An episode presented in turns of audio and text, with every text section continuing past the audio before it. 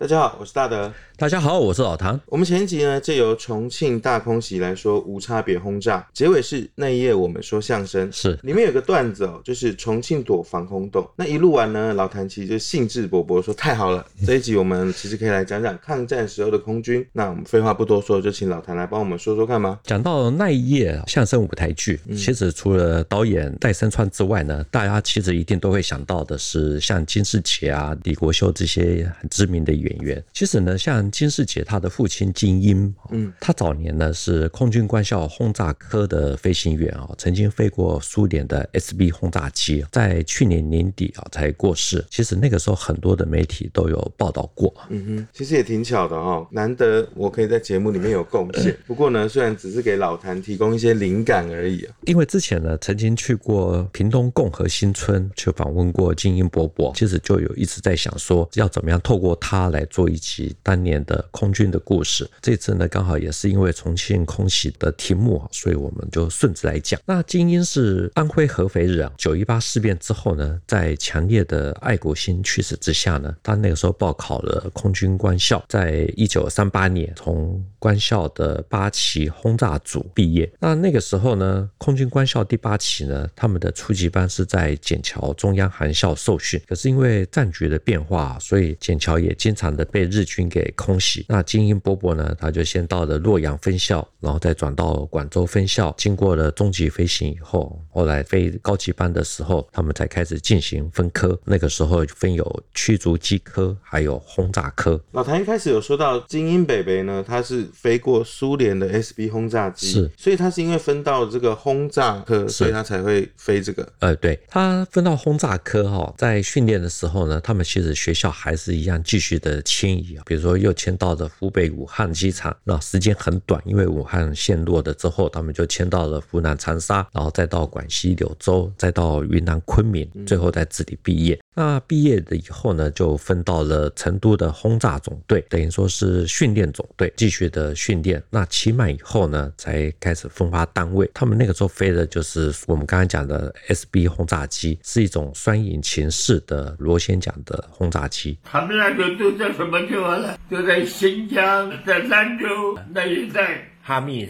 飞这个飞机 SB 飞机有没有什么感觉？它这个就是单翼的，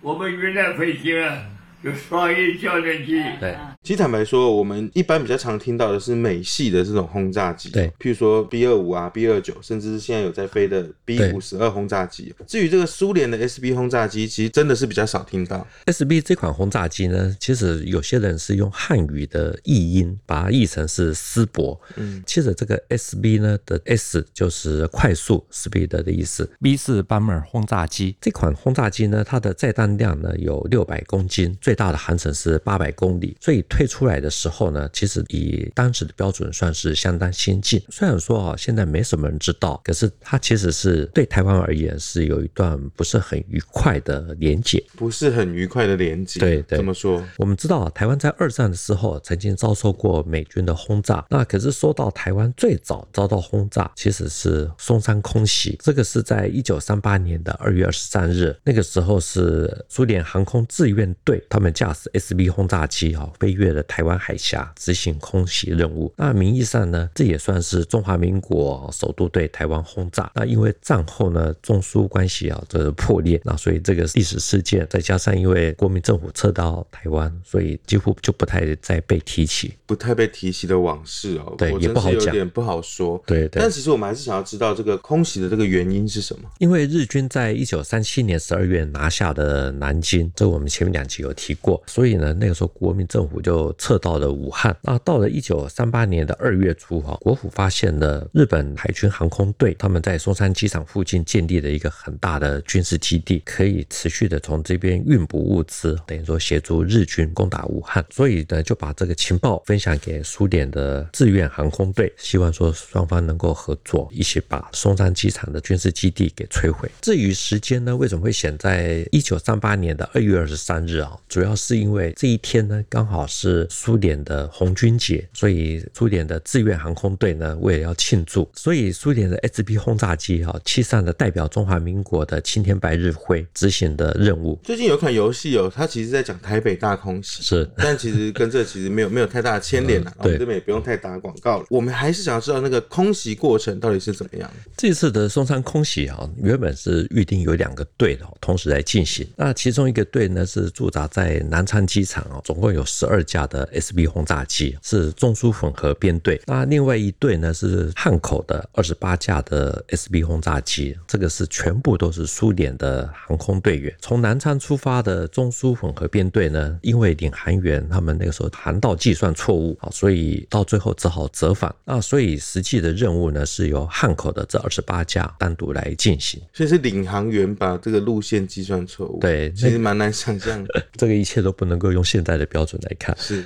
那总之呢，从汉口起飞到松山机场呢，其实是非常的远，所以为了要节省燃料，所以他们是用五千五百公尺的高度来飞行，就是为了要节约的燃料。那也成功避开了日军的警戒，所以那个时候日本的军机呢来不及起飞啊，整个轰炸任务呢没有受到什么特别的阻碍。所以我们知道，在抗战的过程中，其实苏联援华也有类似像美国飞虎队的这种志愿军哦。是，发现这个志愿军这三个字其实也挺好用的哦，不管是你整批带过来，或者是化整为零，嗯，都是可以起到相当的作用。对，现在乌俄战争也是，对，所以有些国家呢，它其实也是用志愿军的方式去帮助去援乌。虽然说呢，这次的空袭行动呢，对台北的伤害并不大，一般认为是警告或者威吓的意义比较大一些，目的只是在提醒说，国府的空军其实也能够在苏联的协助下，具备了跨海打击的能力。苏联援华这段历史啊，我以前在驻点大陆的时候，其实也有听过一些大陆朋友们提到。后来之所以不再被提到，是因为主要是二战结束之后，那时候的中国跟苏联其实是闹翻的。对，再加上接着而来的国共内战，国军撤退到台湾，反共抗俄变成了唯一的主旋律。对对，对，所以其实这些中苏的军事合作，像是苏联的 SB 轰炸机对这个松山进行空袭，就会刻意的被忽略。对，其实呢，除了这段空袭松山机场的作战被忽略之外，其实那个时候还有其他的一些军事行动或合作也被格式化。比如说，像是那个时候苏联呢，除了派遣空军飞行员来华之外，他们那个时候也有卖飞机。那另外呢，中国也有飞行员派到新疆去接机，或者说去学习飞行技术。像台湾呢，有一位空军飞行士校毕业的严之炳严伯伯，他是在一九四三年那个时候被派到新疆学习飞 SB 轰炸机。那他后来来到台湾，他还保有那个时候他在新疆伊宁当时穿的一些飞行装的老照片，甚至也是骑马的这种英姿的这种照片，通通都还在。我是这个这个河南人，河南信阳。东北中学在鸡公山，河南信阳的鸡公山。所以您要考飞行士校，是因为日本侵略中国？对，哦，是是是。他们是士校，主要飞行学校毕毕业以后哈，对对，这两年以后就直接就到派到新疆伊犁去学习飞俄国的 S 一轰炸机。轰炸机试完了以后，那因为欧战开始了，苏联没办法顾到我们东方这边了，都没有油什么之后，他们没没办法飞了，所以他们才回到回到新竹县。三九年考进去的嘛，对不对？哈，四三年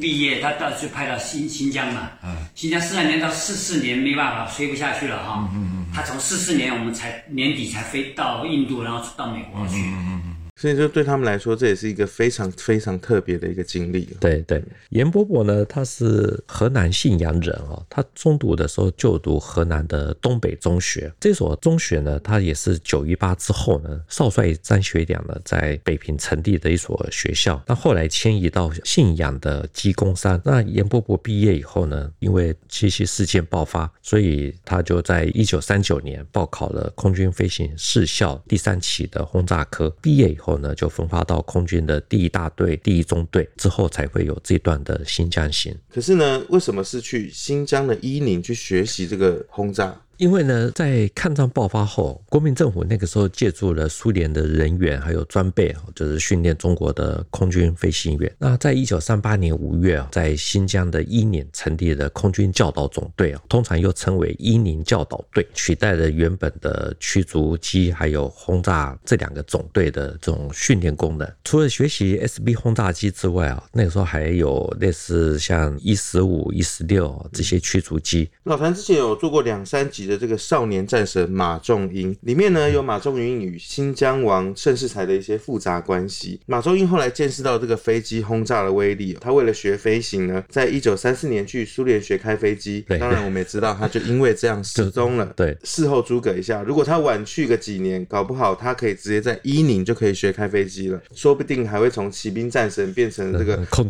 战之王。对对，但我们就不模拟这个情况了。只不过呢，当时盛世才呢，其实我们也知道他是处于半独立的状态。为什么会允许这个中央政府呢，在那边设置这个伊宁教导总队？我们之前讲过，这个盛世才与马中英之争哦，其实我觉得这个真的是非常的精彩。后来呢，马中英去苏联学习飞行，盛世才就控制了整个新疆。那因为交通关系啊，所以国民政府其实是真的鞭长莫及。不过呢，就像这次的俄乌战争一样，有些国家，比如说援助乌克兰啊，是希望把俄罗斯给拖垮。那那个时候呢，苏联支持中国对日抗战，其实也多少有这种意思，希望说中国能够拖垮日本。那所以呢，苏联就积极的援助中国物资，能够抗日。那那个时候呢，他们派遣航空志愿队来华助战之外呢，也协助中国在。伊宁成立这个教导总队，为什么会挑这里呢？主要是因为这里不会遭到日机的轰炸。最重要的，另外呢，苏联他还协助了盛世才在新疆的迪化成立了新疆航空队，也配备了六架的初级教练机，还有九架的侦察轰炸机，也是一样都有苏联的教官来全权的指导。所以呢，这个严贝贝他去新疆啊学开飞机，应该说他去的是伊宁，而不是迪化的这个。对对对。不过呢，最有意思的地方在这里啊，苏联他们。那个时候，除了协助国府重建空军，在迪化的新疆航空队也很意外的成为中共空军的最早雏形，也可以说是摇篮。主要的因素是那个时候红西路军有四百多人进入了新疆，陈云呢经过了中共中央的批准，从里面挑了一小部分的人适合飞行的送去新疆航空队里面训练，那还挑了从延安的抗日军政大学挑了一部分的人来到新疆。等于说，总共有三四十人在这边开始学习飞行或者学习机械。就没想到这个新疆这个地方哦，竟然是跟国共的空军发展史都有相关的。对，因为我们之前有提过，就是一九三六年十月从陕北出发的红西路军，那在经过河西走廊的时候，遭到西北马家军的强力截击，所以两万人的部队哈，经过了半年，最后只有四百多人到了新疆，那被改编成新兵营。他们戴的帽子呢，就是变成了盛世才的六角星帽。那大陆有一本书叫做《星光照西陲》，作者是吕黎平，他是一九四九年以后呢，曾经担任过沈阳军区的空军副司令员。那他在这本回忆录里面呢，其实主要就是写的就是红军第一支航空队成立前前后后的一些故事。比如他还提到说，他们那时候在新疆航空队受训，在寒冷的冬天啊，这个雪呢堆的有半尺高，那飞机。的轮胎呢，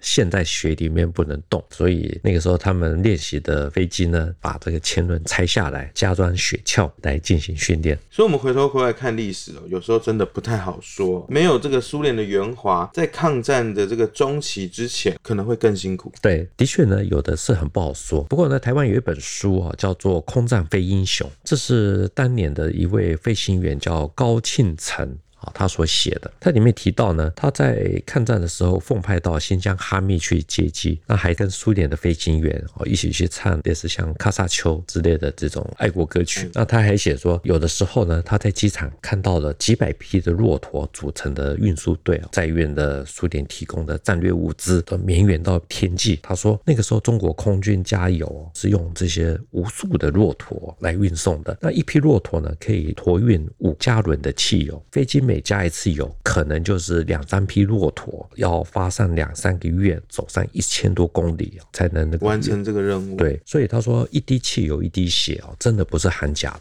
真的很难想象哦，这条被我们称之为丝绸之路的这个经济之路，在当时竟然是成为血汗汽油之路。是，其实一开始哦，这个汽油还有用汽车来运送，后来发现到说这个实在是成本太高了，是对，所以就用骆驼。对。嗯那个时候，甚至他还真的是很认真的找了一些骆驼来负责这个运送，他把它全部都给抹灭掉。老实讲，也不是说太公允。嗯哼，我们拉回来讲，但我们这集主要其实是在讲苏联在抗战时候对中国的空军的援助。所以呢，除了在伊宁成立的教导总队之外，其实也在迪化成立了飞机制造厂，对外呢是宣称是农机制造厂。不过到了一九四零年哦，因为呃蒋介石与苏联的关系已经开始出现。的裂痕，再加上苏联面临的德国的压力啊，所以后来中国就没有办法取得更先进的米格一战斗机。我们在军事用途上面哦，经常是冠上农用或者民用。对，就我们了解啊，目前在大陆上面其实也还有这种网络梗，大家军事迷或什么会用这个东西来卫星打上去以后说是农用。对对对，就是来来做一些偷偷的调侃。对，对那看起来其实这就自古以来都是用这种方式。可是呢，重庆国府没有办法取得最先进的这个米格一，那该怎么办？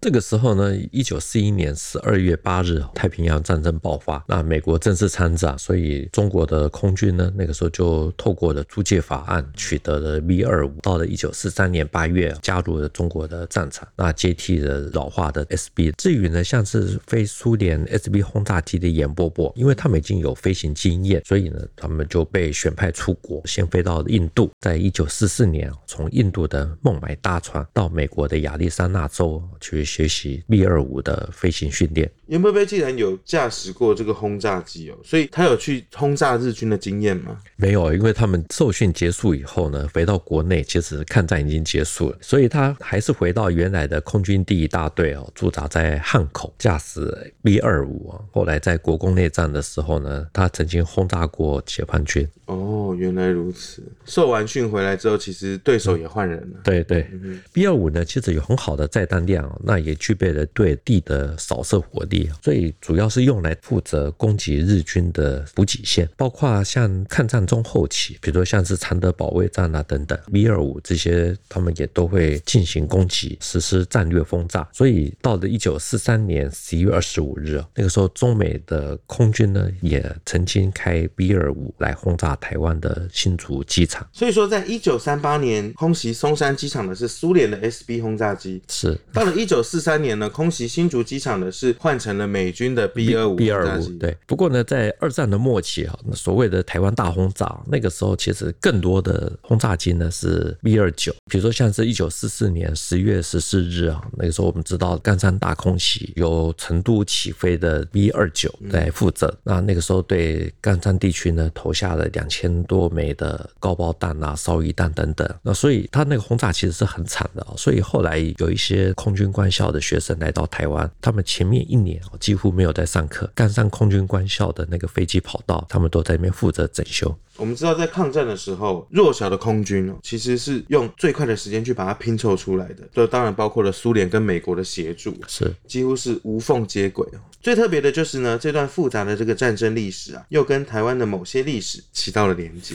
说明白了呢，其实就是空袭。是像严伯伯驾驶过的美军 B 二五，在国共内战时候，他也曾经在汉口执行过任务，后来到了台湾。可是我们也很想要知道，一开始就提到的这个精英北北，他有参与这些空战或空袭吗？呃，他没有。金伯伯呢，他没有参加过任何的空战或者说轰炸任务，他主要是担任教官。在抗战胜利七十周年啊，台湾那个时候曾经发行过一部纪录片《冲天》，主要是回顾抗战时期的空军的故事。也有一本书叫做《天空的情书：抗战飞行员纪录片冲天电影纪事》。这里面呢，那个时候其实有请金士杰来念啊以下的这段话。曾经有那么一群年轻人，每一次起飞可能永别，每一次落地都必须感谢上苍。他们战斗在云霄，胜败一瞬间，他们必须无所畏惧，但也无所遁逃。之所以请到金世杰来念这段独白啊，应该也是因为他父亲金英先生是当年的飞行员之一。是他父亲去年过世啊，享松寿一零七岁，真的是非常的高寿，是有非常有的福报的。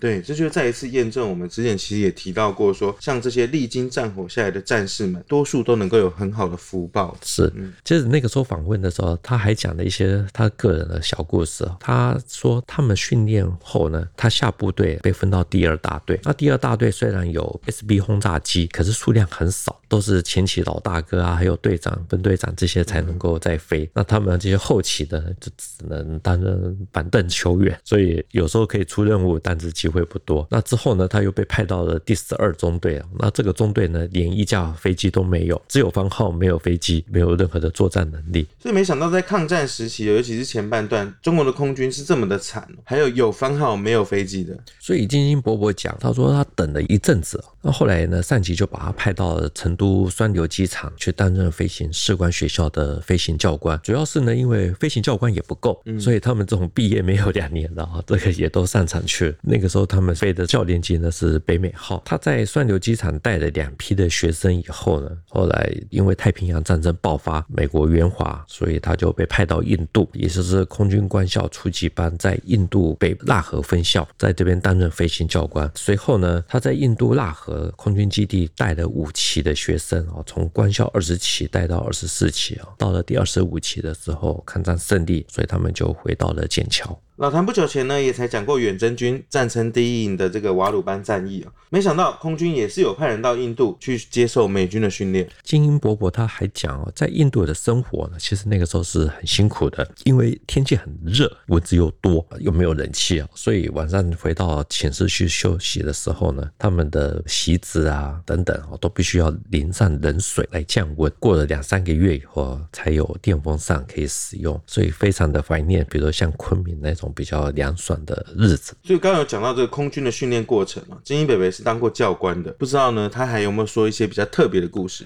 我觉得对飞行员而言，通常记忆最深刻的应该就是所谓的飞行事故。所以他讲过，他有两次摔飞机的经验。第一次呢是在高级班快毕业的时候，那个时候在靠近昆明的上空哦，那个时候飞机故障，所以就迫降在水田里面啊，飞机摔了一个倒载冲啊，他送医就逃过了一劫。第二次摔飞机呢是在四川的双流机场，他说那天带学生去训练的时候，在途中呢，机械故障，那失去了动力啊，立刻就转回机场。那虽然说安全迫降，可是前轮冲进了水沟，那两个人都受了一些内伤。所以啊，其实这也就呼应了那个金世杰他刚刚一开始在那个纪录片前面念那个独白啊，曾经有那么一群年轻人，每一次起飞都可能成为永别，每一次落地呢，都必须要感谢上苍。像金英伯伯讲，第二次摔飞机不全然是因为技术问题，主要还是因为飞机的机件太过于老旧。其实呢，我们知道，比如说像是卢沟桥事件要爆发之前，航空委员会那个时候登记的中国的所有飞机哈有五百多架，可是呢，实际上只有九十一架能够起飞，具备的战斗能力。八一四之外呢，能参战的飞机呢，其实很快的就消耗的差不多。所以你说剩下的飞机哈，那个真的是状况百出。后来呢，国民政府紧急向苏联购买飞机，那苏联呢，那个时候其实也大部分都是拿旧的飞机来充数，整修之后呢，再送到中国。在高庆成的那本个人回忆录，也就是《空战非英雄》里面有提到，他说像是苏联的驱逐机伊十六，按照新机的规格，最大的时速呢应该是每小时四百四十公里，可是他们开的啊，在理想的高度，再怎么样子也吹不到三百五十公里。至于说航程有八百公里，你再怎么省油也飞不到六百公里。后来的一十六呢更离谱，有的甚至只能飞四十五分钟就没有油。所以他说穷人受欺负哦，真的是没有话说。不说这些飞机的性能哦，到底是不是能够对抗这些日本军机？刚刚有提到说航程短到四十五分钟之内，那就变成说是起飞上去绕几圈就得下来了。对，所以抗战的时候空军牺牲非常之大啊，这也是为什么后来中苏闹翻，苏联威胁要撤走敌法的飞机制造厂。其实蒋介石也觉得还可以，因为那些飞机其实不是很堪用。对对对，嗯、所以我们说来说去，有国防自主呢，其实才是王道。是，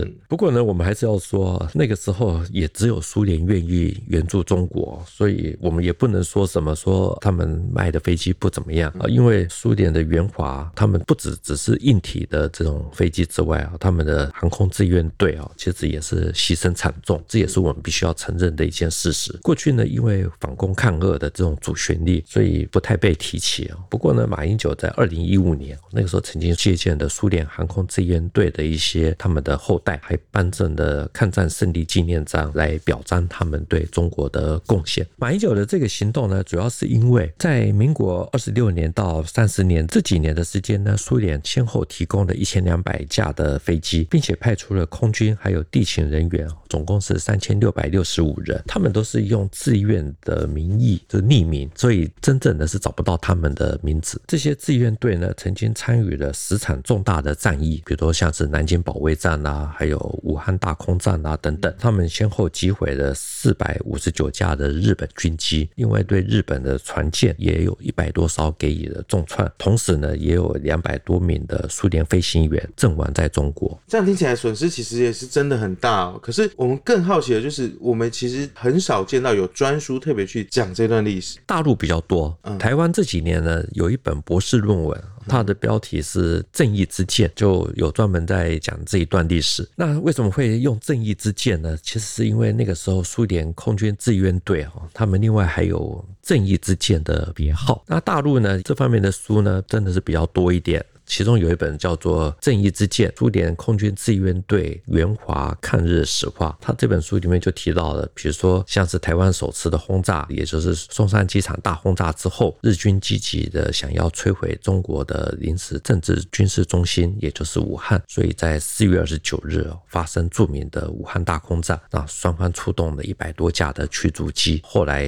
日本军机呢被击落的四十七架之多。所以，我们今天这集哦，其实十分的难得。除了我们能够了解到这个苏联空军志愿队在抗战的期间呢，对中国军队的一些支援啊，或者一些援助，或者说他们曾经参加的一些史迹或战役。另外呢，其实老谭也很幸运，在金英北北在世的时候能够采访到他。那在空军建军的初期，无论是苏元或是美元，其实都起到了相当大的帮助，对于那时候像白纸一样的这个国军的空军起到了一定的作用。对，那我们今天的节目呢，就进行到这边。谭兵读历史与新闻的汇流处，军事是故事的主战场，只取一瓢饮，结合军事历史跟人文的节目，除了在 YouTube 上面给我们观看，一定要帮我们多点阅、多留言哦，也能够用 Podcast 收听。也欢迎你们呢，在这个 Apple Podcast 上面呢，给予我们留言跟五颗星的评价。再次谢谢老谭，谢谢大家，我们下周见喽，拜拜，拜拜。